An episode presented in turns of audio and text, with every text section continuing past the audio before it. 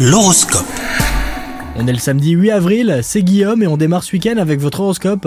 Les lions, en couple, vous flotterez littéralement. Votre vie conjugale est source de bonheur et de quiétude. Si certains de vos amis la pensent ennuyeuse, vous savez qu'il n'en est rien et cela vous convient parfaitement. Les célibataires, une probable déception égratignera votre cœur. Mais surtout, ne vous tourmentez pas, ce n'était juste pas la bonne personne. Côté professionnel, la journée sera sous le signe des félicitations si vous avez récemment finalisé un projet. Son succès vous permettra de récolter des lauriers bien mérités. La reconnaissance de votre hiérarchie pourrait même se manifester par une promotion.